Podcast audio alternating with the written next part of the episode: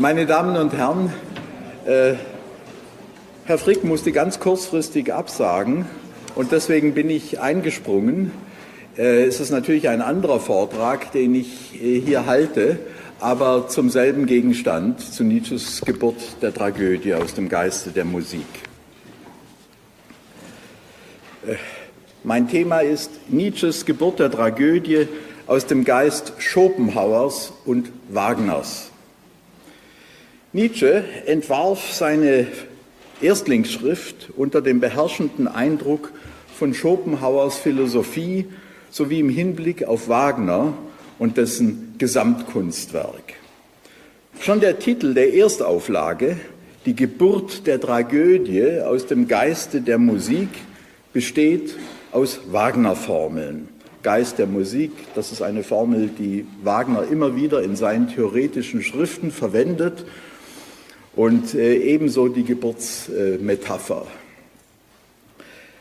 Den kulturreformatorischen Anspruch Wagners adaptiert Nietzsche bis in die Großstruktur seiner Schrift. Nach der Einleitung über das Dionysische und Apollinische entwickelt er in einem ersten Hauptteil die Geburt der Tragödie aus Schopenhauers zentralem Denkmuster, in dessen Hauptwerk Die Welt als Wille und Vorstellung. In einem zweiten Hauptteil stellt er deren, der Tragödie, Niedergang dar, um dann in einem dritten Hauptteil die moderne Wiedergeburt der Tragödie durch Wagner anzukündigen. Er selbst hat diese Gliederung in mehreren äh, Schemata entworfen und es ist eigentlich schwer nachzuvollziehen, warum man immer sagt, diese Erstlingsschrift habe zwei Teile. Nietzsche hat wirklich diese Gliederung selbst genau festgehalten in mehreren Schemata und sie entspricht auch dem Duktus. Natürlich sind die einzelnen Hauptteile unterschiedlich äh, in ihrer Länge. Damit eine Wiedergeburt als historisches Ereignis plausibel erscheint, malt Nietzsche ein Tableau vom Niedergang der antiken Tragödie und interpretiert, wie schon Wagner selbst in seiner Hauptschrift Oper und Drama, die Geschichte der neuzeitlichen Oper vor Wagner, die Oper vor Wagner schlicht als Entartung. Erst so kann Wagner die epochale Wiedergeburt zugeschrieben werden. Strategisch und konzeptionell kommt dem ersten Hauptteil mit den Kapiteln über die Geburt der griechischen Tragödie eine doppelte Funktion zu. Erstens soll auf dem Hintergrund der im deutschen kulturellen Leben fest verankerten Vorstellung von der Mustergültigkeit der griechischen Kultur die griechische Tragödie als deren prototypisches und repräsentatives Erzeugnis Homer wird abgedrängt, erscheinen, damit die Wiedergeburt bei Wagner analog als gesamtkulturell relevantes Ereignis der Erneuerung wahrgenommen wird. Das ist das strategische Ziel. Zweitens soll die im Vorhinein von Schopenhauers und Wagners Musikkonzeption bestimmte und nach deren Kategorien durchstrukturierte Präsentation der griechischen Tragödie dem Werk Wagners eine a priorische Legitimation verschaffen. Es handelt sich um einen Zirkelschluss. Die Vorstellungen Schopenhauers und Wagners, der sich im Prinzipiellen ebenfalls an Schopenhauer orientierte, werden zuerst auf die griechische Tragödie zurückprojiziert und anschließend erscheint Wagners Werk als Wiedergeburt der griechischen Tragödie nach deren von Schopenhauer herkonstruierten Prinzipien. Das geht aus mehreren Bemerkungen Nietzsches auch explizit hervor. Es ist also nicht nur äh, sein Verfahren, sondern er hat es auch reflektiert, ohne aber zu bemerken, dass er in einen Zirkelschluss verfällt. In einer Notiz aus der Entstehungszeit der Tragödienschrift im Jahr 1871 drückt es Nietzsche so aus. Von den Griechen sollen wir das Wagnersche Kunstwerk verstehen. In der Vorstufe der äh, äh, Tragödienschrift Äh, diese Vorstufe heißt, es gibt mehrere, das griechische Musikdrama. Da heißt es abschließend vom antiken Musikdrama, wer aber bei seinem Anblick eben dieses antiken Musikdramas, was äh, zusammenfällt eben mit der Tragödie, Wer aber bei seinem Anblick an das Ideal des jetzigen Kunstreformators, gemeint ist Wagner natürlich, erinnert wird, der wird sich zugleich sagen müssen, dass jenes Kunstwerk der Zukunft, das ist die Vollendung der Wagnerschen, des Wagnerschen äh, Gesamtkunstwerks, durchaus nicht etwa eine glänzende, doch täuschende Luftspiegelung ist.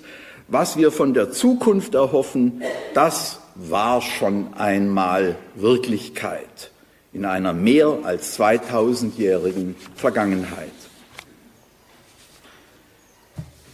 Nietzsche versucht in einer verwirrenden Doppelläufigkeit, das ist mit Abstand seine schwierigste Schrift, in einer verwirrenden Doppelläufigkeit die Geburt der Tragödie sowohl historisch wie philosophisch systematisch darzustellen. Obwohl der Titel eine Abhandlung über die Geburt der Tragödie ankündigt, verschiebt sich der Fokus der historischen Darlegungen zur griechischen Tragödie immer mehr auf den Niedergang der Tragödie bis hin zu einem grenzwertigen Endstadium. Das schwer greifbare Geburtsstadium gibt Nietzsche apodiktisch als durch die Überlieferung gesichert aus. Seine Titelthese von der Geburt der Tragödie aus dem Geiste der Musik verficht er mit dem Hauptargument, ich zitiere, dass die Tragödie aus dem tragischen Chore entstanden ist und ursprünglich nur Chor und nichts als Chor gewesen ist. Die Geburt aus der Musik versucht er plausibel zu machen, indem er diesen Chor mit Musik gleichsetzt. Obwohl der griechische Chor äh, als Lied auch einen Text hat und der Chor bei den Griechen immer auch kultischer Tanz ist. Der Chor trat ja auf der Bühne auf und führte einen ursprünglich kultischen Tanz auf. Überdies spricht Nietzsche nicht bloß von Musik, sondern vom Geist der Musik und der ist nichts anderes als die spätromantische Interpretation der ins Metaphysische gehenden Musiktheorie Schopenhauers und in dessen Gefolge Wagners. Wagner hat direkt Schopenhauer adaptiert, das kann man sehen, er beruft sich auch immer wieder auf ihn. Zusätzlich bleibt das Problem, wie sich aus der Musik des Chores der Übergang zum Drama, denn ein solches ist ja doch die Tragödie, vollziehen konnte. Nietzsche überspringt zunächst diese Schwierigkeit, indem er den Chor selbst zum Urdrama erklärt. Man habe, ich zitiere, diesen tragischen Chore als dem eigentlichen Urdrama ins Herz zu sehen. Allerdings kommt das eigentlich Dramatische, schon das Wort Drama heißt ja Handlung, nicht zur Sprache. Hier, wie auch im weiteren Verlauf der Tragödienschrift, befindet sich Nietzsche in einem von ihm selbst markierten grundsätzlichen Widerspruch zu Aristoteles, der in seiner Poetik gerade die Handlung der Tragödie ins Zentrum stellt. Das Grundmuster der Handlung sieht Aristoteles vom Mythos vorgegeben, den er insofern auch als wesentlich für das Drama erklärt. Mythos ist für ihn im griechischen Wortsinn, das ist der ursprüngliche Sinn von Mythos, der Wortsinn, Mythos ist für ihn im griechischen Wortsinn die, die Sage, die Fabel, die der Handlung zugrunde liegt. Da Nietzsche zugunsten der Musik die Handlung möglichst zu eskamotieren sucht, darf auch der Mythos nicht diese griechische Bedeutung und nicht die ihm von Aristoteles zugemessene fundamentale Funktion haben. Er muss für ihn, für Nietzsche, zu einem Sekundärprodukt der Musik werden. Diese Strategie verfolgt Nietzsche jetzt in systematischer Absicht, indem er die Vorstellungswelt, den Begriff Handlung vermeidet er, indem er die Vorstellungswelt des Mythos als analogische, bildhafte Produktion der a priorischen Musik darstellt. Wie aber, so muss man fragen, lässt sich diese Analogie und ihre Produktion, das heißt die behauptete Genese des bildhaften Mythos aus der bildlosen amimetischen Musik überhaupt begreifen? Nietzsche argumentiert hier nicht historisch, sondern geht in analogisierender Übertragung von der ins Prinzipielle reichenden Willensmetaphysik Schopenhauers aus. In Schopenhauers Hauptwerk Die Welt als Wille und Vorstellung produziert der Wille, das ist der eine Pol, als metaphysisch a priorischer Seinsgrund, den Schopenhauer pessimistisch als Leidenszustand definiert, zu, zu seiner Entlastung den schönen Schein der Vorstellung, als Wille und Vorstellung.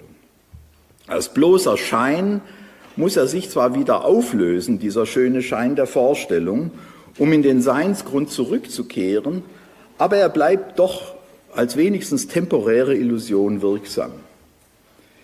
Nietzsche überträgt analogisierend, das ist ein zentrales Verfahren bei ihm, dass er alles per Analogie zu demonstrieren und zu beweisen versucht. Nietzsche überträgt analogisierend zunächst die Grundfunktion von Schopenhauers Wille auf das Dionysische, indem er das Dionysische ebenfalls als a priorisch und als generatives Prinzip auffasst. Damit aber auch die als dionysisch, die als dionysisch definierte Musik. Dann lässt er aus dieser Sphäre analog zu Schopenhauers Vorstellung das Bildhafte, sowohl als Erscheinung wie als scheinhaft begriffene Apollinische hervorgehen. Also zur Vorstellung gehört das Apollinische, zum Willen das Dionysische. Das Apollinische hervorgehen, sodann in einer tragödienspezifischen Derivation den bildhaften Mythos. Die ganze Operation, eine Geburt der Tragödie nicht historisch, sondern systematisch fortzuführen, beruht demnach auf einer analogisierenden Übertragung der metaphysischen Konstruktion Schopenhauers und der daraus abgeleiteten weiteren Analogisierungen. Von Anfang an, das springt direkt ins Auge, wenn man anfängt zu lesen, in der Tragödienschrift. Von Anfang an fällt darin die häufige und charakteristische Verwendung der Worte analog, gleichsam, Gleichnis sowie der Wendungen in ähnlicher Weise wie symbolisches Analogon und ähnliches auf. Die letztlich metaphysisch zu begreifende, das heißt vor allem historischen und über allem historischen liegende Konzeption einer Geburt und eines Ursprungs der Tragödie hat zur Folge, dass es Nietzsche vermeidet, eine geschichtliche Entwicklung der Tragödie in ihrer historisch konkreten Form darzustellen, obwohl gerade dafür klare und ihm auch bekannte Anhaltspunkte vorhanden sind. Das Hervortreten zuerst eines einzelnen Akteurs aus dem Chor, das ist der Protagonistes, dann die Entstehung des Dialogs, nachdem Aeschylus einen zweiten, Sophokles schließlich einen dritten Schauspieler auf die Bühne gebracht hatte und nachdem mit solchen handelnden Personen und ihren Charakteren eine äußerlich schlüssige und psychologisch motivierte Handlung zustande gekommen war. Nietzsche interessiert sich nur und ausschließlich für die Musik. Alles andere ist für ihn schon eine Abweichung, ja ein Abfall vom Ursprung, den er auf fragwürdige Weise mit dem Wesen gleichsetzt. Er setzt den Ursprung mit dem Wesen gleich der Tragödie.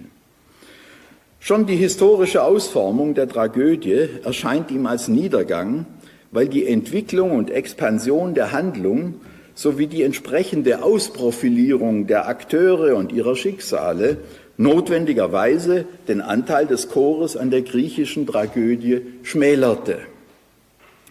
Auch versucht er, die Helden, also die Hauptakteure der Handlung, ähnlich wie schon das im Mythos vorliegende Handlungsmuster, auf den Urgrund der Musik als generatives Substrat zurückzuführen und damit ihrer Eigenwertigkeit zugunsten der Musik zu berauben.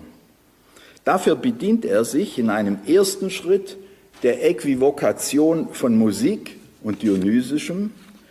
In einem zweiten Schritt behauptet er, dass, ich zitiere, die griechische Tragödie in ihrer ältesten Gestalt nur die Leiden des Dionysus. Hier ergibt sich die Brücke zu Schopenhauers vom Leiden bestimmten Seinsgrunds, dem Willen, nur die Leiden des Dionysos zum Gegenstand hatte und dass der längere Zeit hindurch einzig vorhandene, immer noch Nietzsche Zitat, der längere Zeit hindurch einzig vorhandene Bühnenheld eben Dionysos war.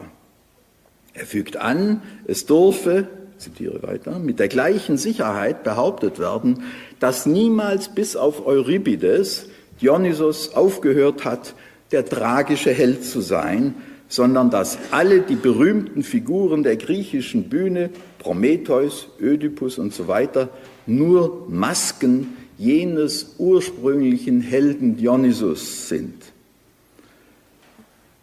Es braucht hier nicht erörtert zu werden, dass die angeblich unanfechtbare Überlieferung und die, wie Nietzsche sagt, mit der gleichen Sicherheit aufgestellte These lediglich eine spekulative Behauptung Nietzsches selbst ist.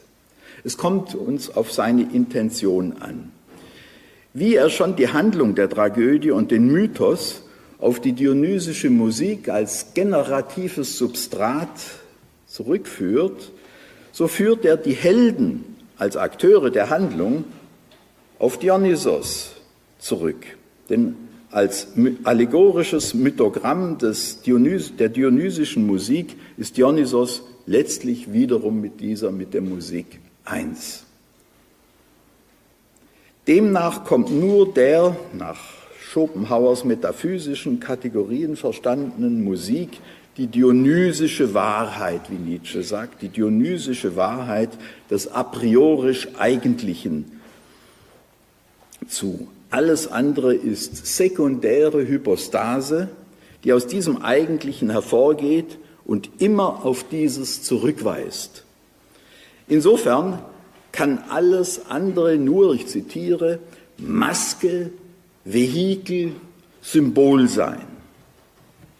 Am deutlichsten drückt sich dies in folgendem Satz aus, in dem Nietzsche der personifizierten, wie er sagt, dionysischen Wahrheit sogar Subjektstatus und Verfügungsmacht verleiht.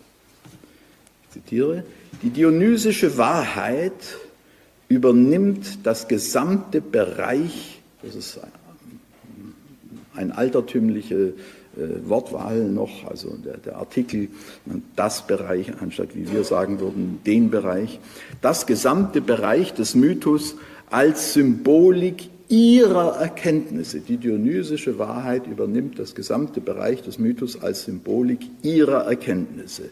Darauf folgt alsbald die Feststellung, dass der, zitiere, Mythos zum Vehikel dionysischer Weisheit geworden sei.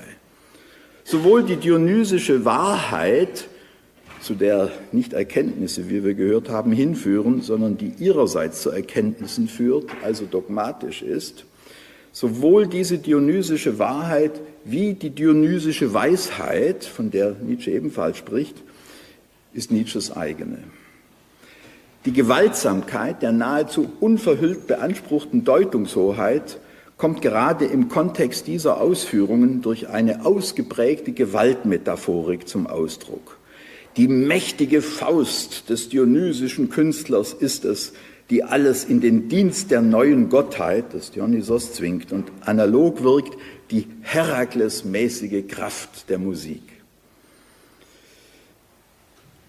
Die reduktionistische Monopolisierung aller Bereiche und Elemente, in denen sich das Geschehen der Tragödie handlungsrelevant und gestalthaft manifestiert, durch die metaphysische Kraft der Musik hat eine doppelte Folge. Erstens wird alles im Verhältnis zur Musik uneigentlich und höchstens zum Medium.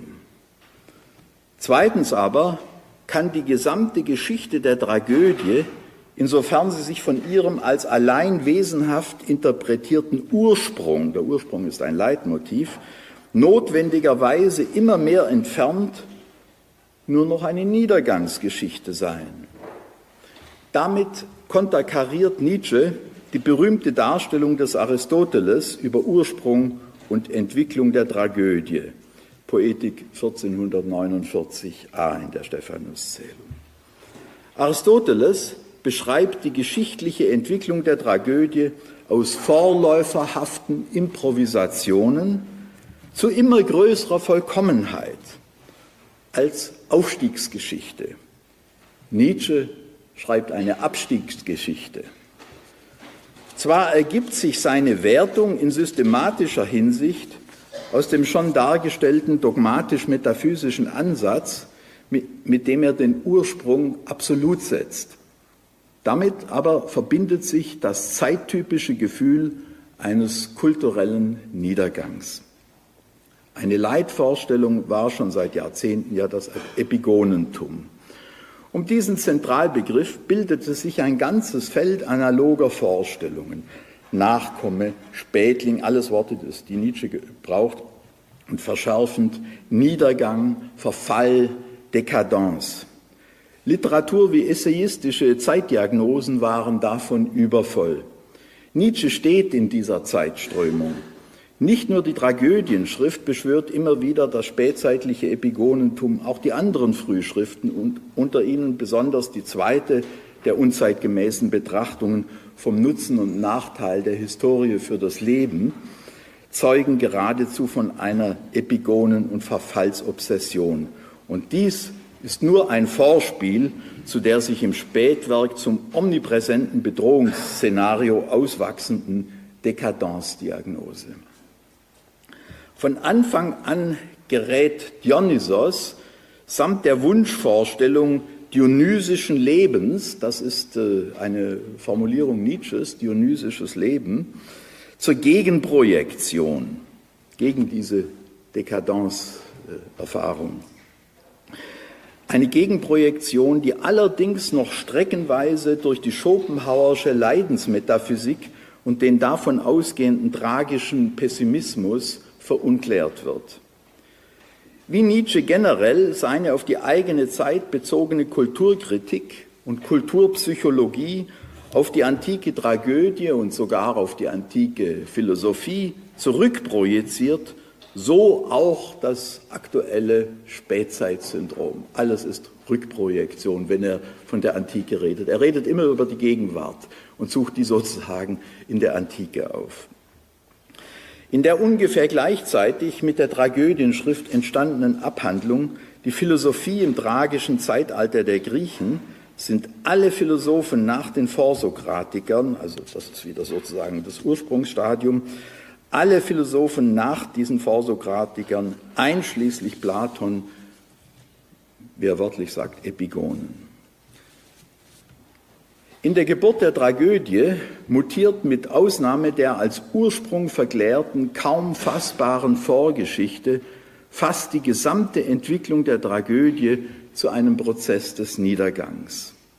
Zwar salviert Nietzsche den noch weitgehend archaischen Aeschylus, obwohl es gerade Aeschylus war, der durch die Einführung eines zweiten Schauspielers den entscheidenden Schritt zur Verringerung der Chorpartien und zur Expansion der Handlung tat.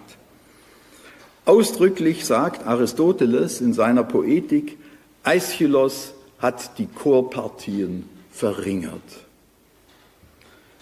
Durch den nun erst möglichen Dialog, weil er erst mit dem zweiten Schauspieler, äh, den äh, Aeschylus einführte, ein Dialog möglich wurde.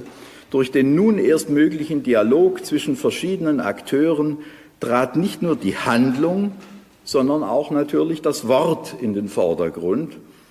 Die Elemente der Tragödie, die Nietzsche als Niedergangsphänomene, weil als Entfernung vom musikalischen Ursprung wertete.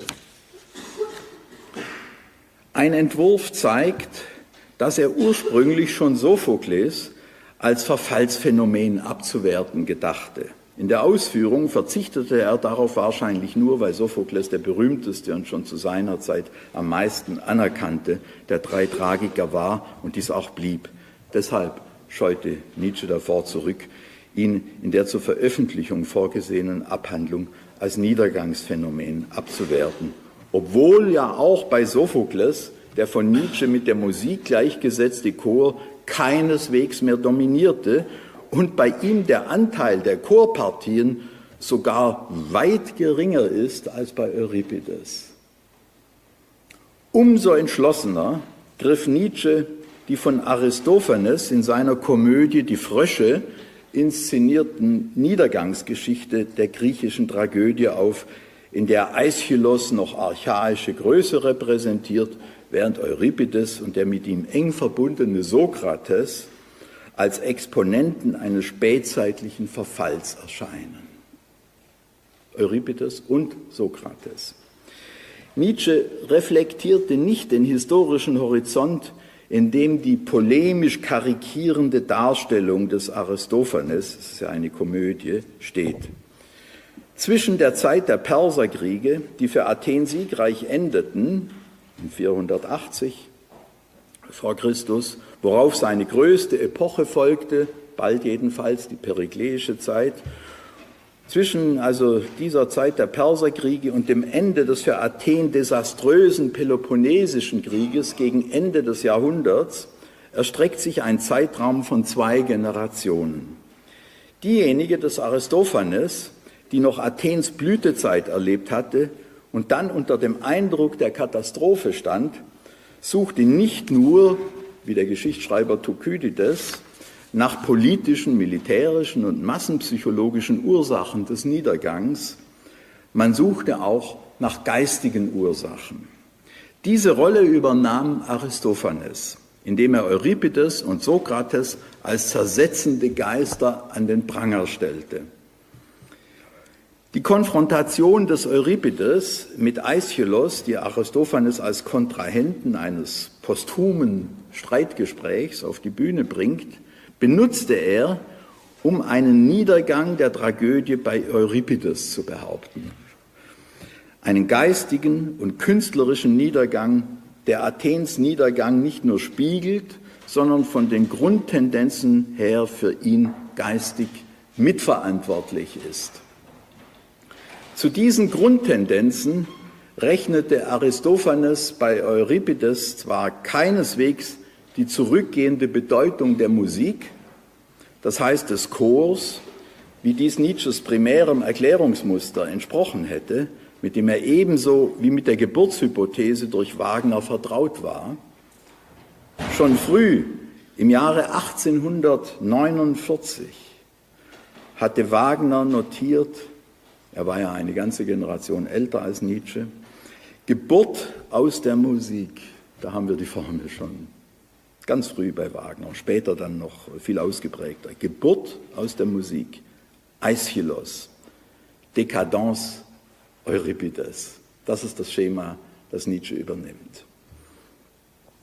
Aber die anderen Tendenzen, die Aristophanes als Fermente des Niedergangs wertete, griff Nietzsche umso entschiedener auf, denn sie entsprachen der Aufklärungsfeindschaft, die er in seinem Frühwerk noch kultivierte. Auch in der Fachliteratur seiner Zeit konnte Nietzsche die Reflexe der von Aristophanes inszenierten Abwertung des Euripides finden, nachdem schon August Wilhelm Schlegel in seinen viel benutzten Vorlesungen über dramatische Kunst und Literatur, das war eine wichtige Quelle für Nietzsche, Euripides ganz nach dem von Aristophanes vorgegebenen Schema als Niedergangserscheinung dargestellt und dessen negatives Urteil aus idealischer, ironisch muss man das eigentlich aussprechen, aus idealischer und romantischer Aufklärungsfeindschaft sogar noch verschärft hatte. Darüber ärgerte sich besonders Goethe, äh, der in einem der Gespräche mit Eckermann, ich glaube 1828, sagte, also was August Wilhelm Schlegel, dieses Persönchen mit Euripides mache, sei völlig illegitim, dieses Persönchen, August Wilhelm Schlegel. Nietzsche, der August Wilhelm Schlegels über Jahrzehnte hinweg immer neu aufgelegte und außerordentlich einflussreiche Vorlesungen kannte. Die Handbücher schreiben ganz viel immer ab davon und das übernahm eben auch dann Nietzsche, fand gerade in der Euripides-Vorlesung auch den Ansatzpunkt für seine Grundoperation, für die Analogisierung antiker Phänomene mit denen seiner eigenen Zeit. Das ist ganz programmatisch äh, ausgedrückt bei August Wilhelm Schlegel. Dadurch diente die Bekräftigung, die Beschäftigung mit der Antike als Medium moderner Kulturkritik. Beschäftigung mit der Antike ist ein Medium moderner Kulturkritik. August Wilhelm Schlegel betonte diesen aktuellen Bezug seiner Euripides-Darstellung. Nietzsche ging es mit seiner negativen Darstellung sowohl des Euripides wie des Sokrates nicht um diese Gestalten und ihr Denken an sich, vielmehr um die Paradigmatisierung von Figuren im Sinne einer Niedergangsgeschichte, die auf die eigene Zeit gemünzt war.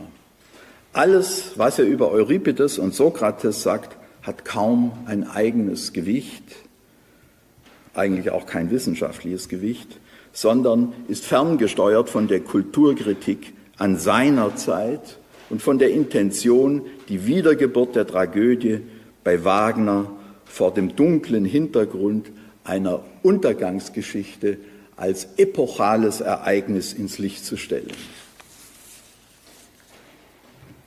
Deshalb durfte auch die um 1600 in Italien beginnende Geschichte der neuzeitlichen Oper nicht schon als Wiedergeburt der antiken Tragödie mit ihrer Verschmelzung von Musik und Wort erscheinen, obwohl die italienischen Komponisten und Librettisten in dieser Spätphase der Renaissance, die ja ihrem Selbstverständnis nach insgesamt eine Wiedergeburt der Antike sein sollte, ihre Opernkonzeption ausdrücklich auch als eine Renaissance, als eine Wiedergeburt gerade der antiken Tragödie beabsichtigten, in der es eben Musik gab, nicht diese Chöre.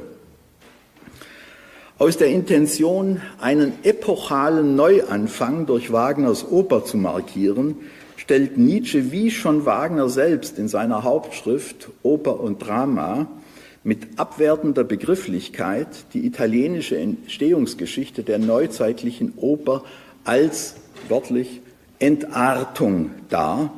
Und deshalb erwähnt er mit keinem Wort das spätere Opernschaffen von Händel, Gluck und Mozart bis hin zu Wagners großem zeitgenössischen Konkurrenten Verdi. Die Opernbühne vor und neben Wagner sollte leergeräumt werden, damit dessen in Bayreuth unmittelbar bevorstehender Auftritt umso triumphaler als Neubeginn erscheinen konnte.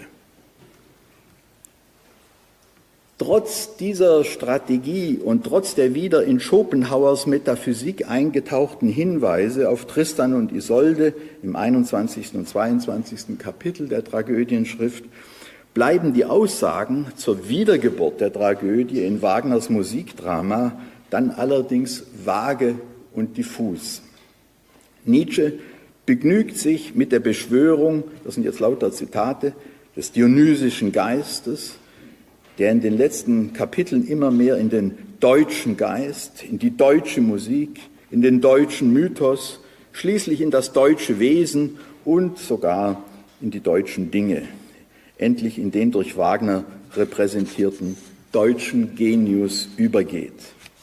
In der Zeit nationaler Erregung, das ist ja genau zeitgleich mit dieser Tragödienschrift, nationaler Erregung durch den deutsch-französischen Krieg, in einer Zeit, in der sogar die Briefmarken des neu gegründeten Deutschen Reiches eine gepanzerte Germania zeigten und überall im Europa des 19. Jahrhunderts der Nationalismus auch auf die nationale Zurichtung von Kultur und Kulturgeschichte übergriff, schwang sich Nietzsche auf diese Welle, um seinem Plädoyer für Wagner aktuellen Appellcharakter zu verleihen.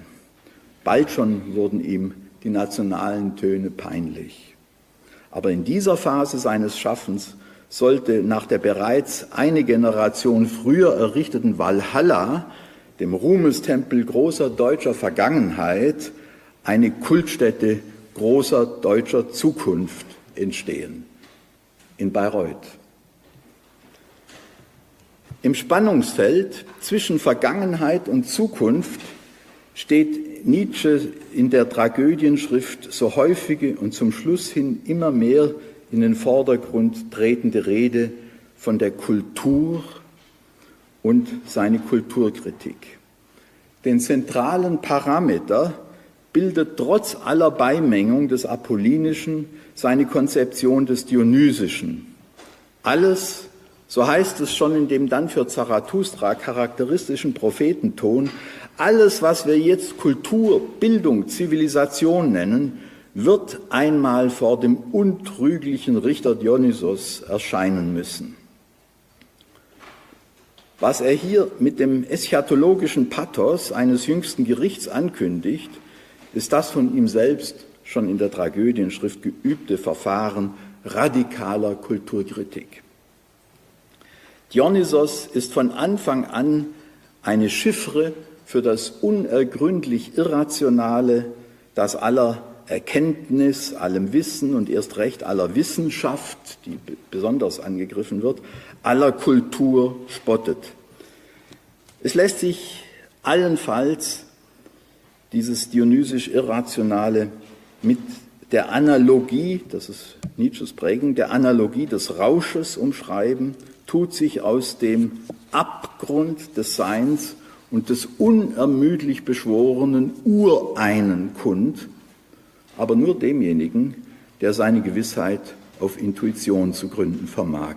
Der, ich zitiere, zur unmittelbaren Sicherheit, zur unmittelbaren Sicherheit der Anschauung gelangt ist.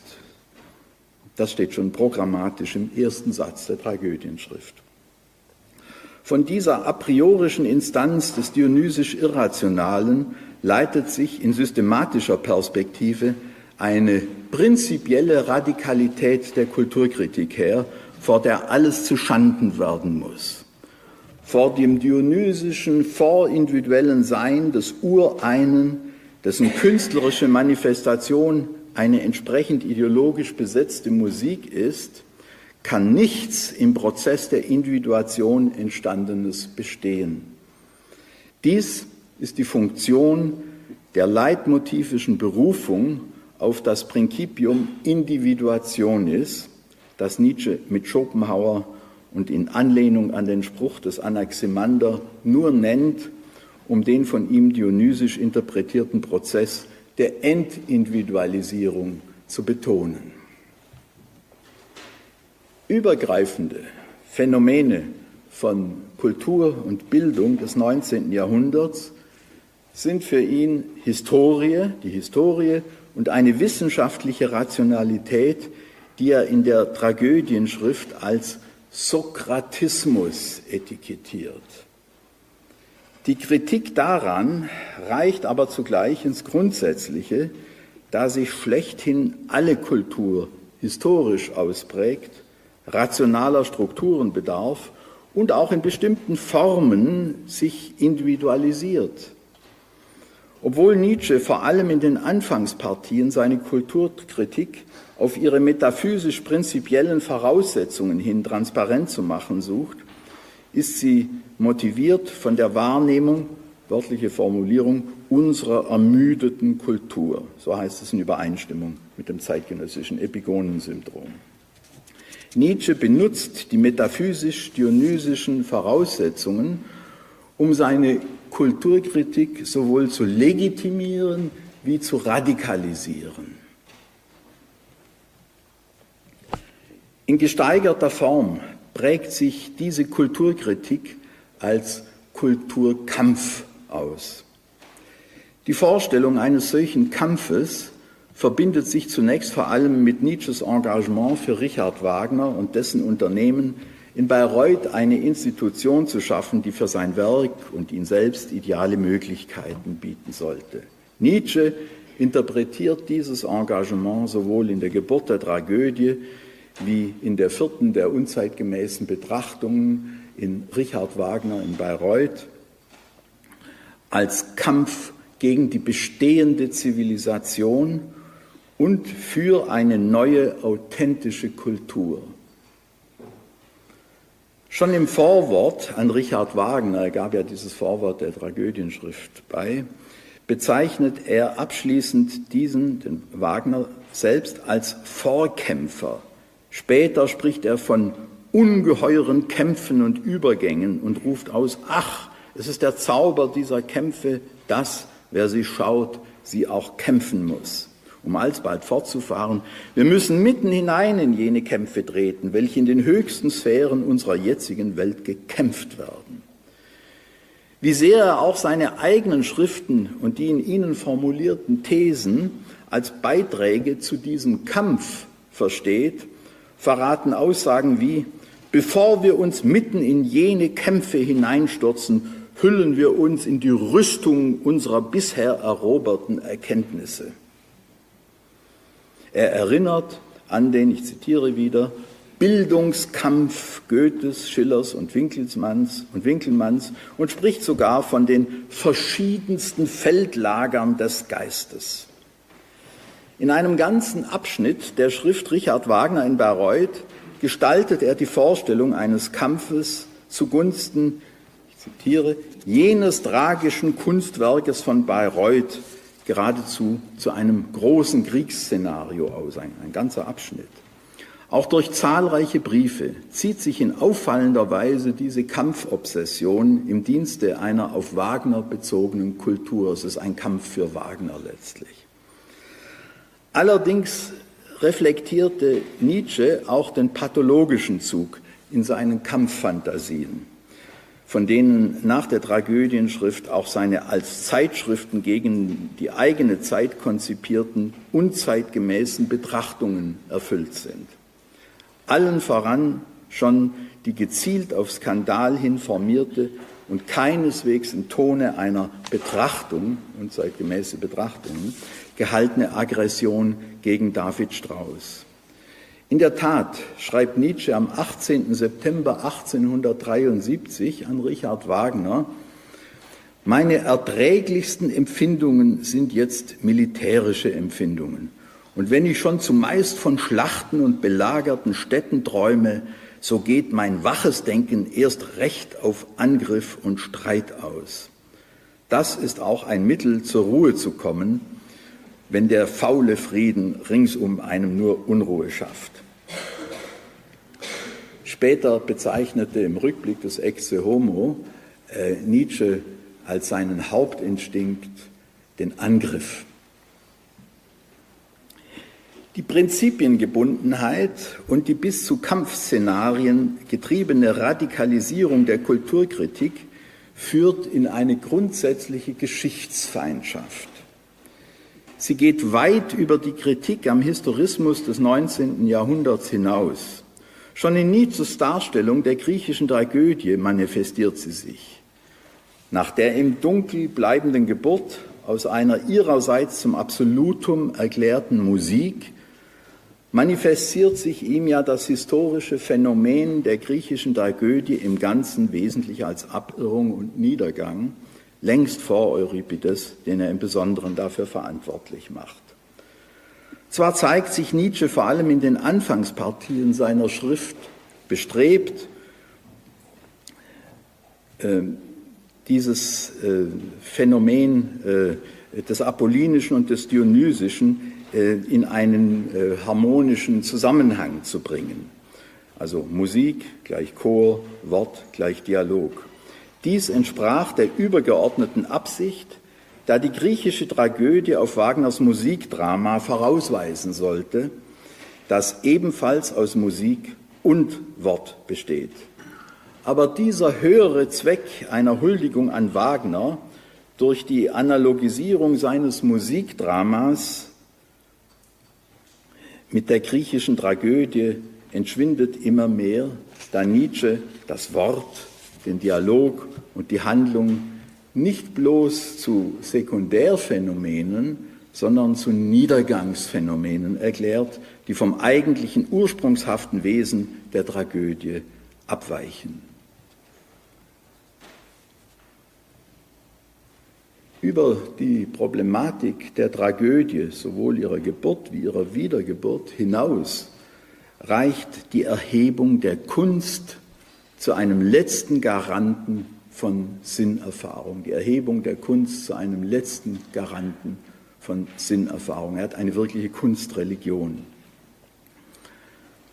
So weit geht Nietzsche, dass er diese Funktion der Kunst sogar auf die Welt im Ganzen überträgt, deren Dasein seiner leitmotivisch wiederholten These zufolge nur als ästhetisches Phänomen gerechtfertigt erscheint. Das ist eine Leitthese. Nur als ästhetisches Phänomen erscheint die Welt gerechtfertigt. Seit Luthers Lehre von der Rechtfertigung im Glauben hatte der Begriff der Rechtfertigung einen religiösen Sinn.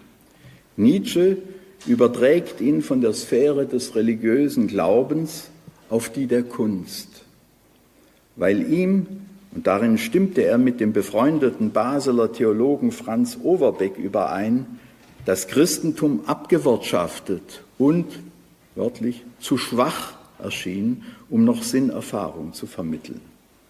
Die Kunst tritt deshalb für ihn an die Stelle der Religion. Besonders deutlich und bereits historisch reflektierend formuliert Nietzsche dies in einem nachgelassenen Fragment, das im Jahr 1871, also während der Entstehung der Tragödienschrift, entstand.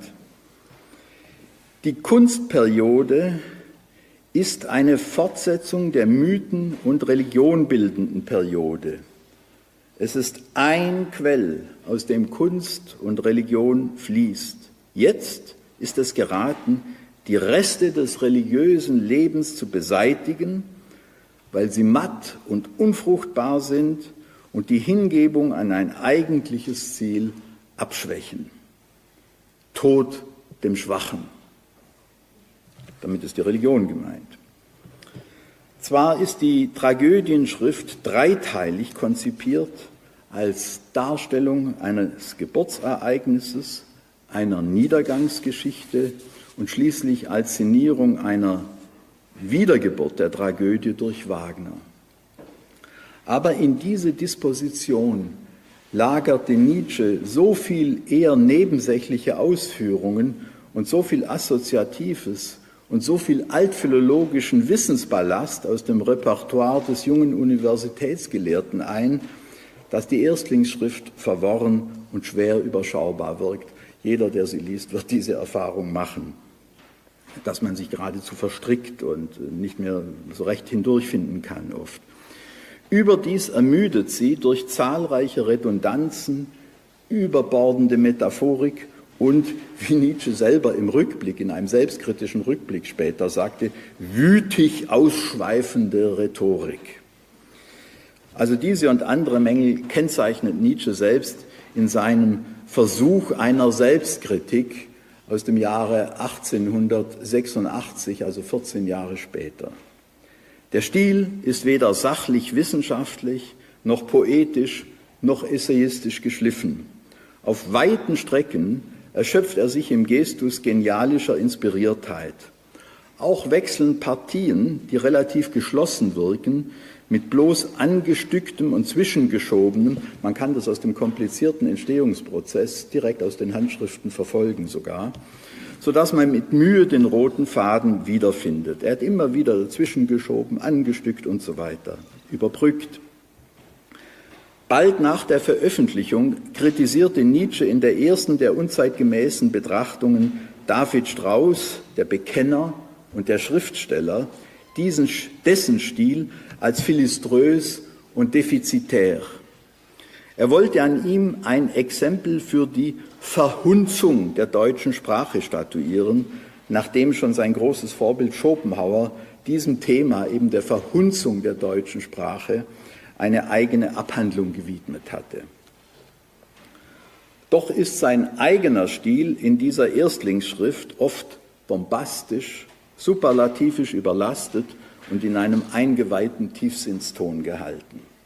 Nicht genug tun kann sich der junge Nietzsche mit Worten wie tief, Urgrund, Abgrund, Ureines, Urbegierde, Urlust, Urschmerz, Urwiderspruch, ursprünglich, geheimnisvoll, mystisch, mythisch, dämonisch, metaphysisch, unbewusst und allem voran mit dem in einer ganzen Woge tiefer Bedeutung schwebenden Schlüsselwort dionysisch. Wie aus den nachgelassenen Notizen zur Tragödienschrift hervorgeht, beschäftigte sich Nietzsche mit der in der Nachfolge, ich komme jetzt zum Stil, auch noch weiter, mit der in der Nachfolge von Kants Kritik der Urteilskraft stehenden Abhandlung Schillers über das Erhabene, die in enger Verbindung zu der Abhandlung über das Pathetische entstand. In der Geburt der Tragödie nimmt er die Unterscheidung zwischen dem Schönen und dem Erhabenen auf und votiert für eine Ästhetik des Erhabenen. Wie schon Wagner, der am Stil des Aeschylus und an Beethoven immer wieder das Erhabene hervorhebt. Seit Quintilian wurde die Kategorie des Erhabenen auf Aeschylus bezogen.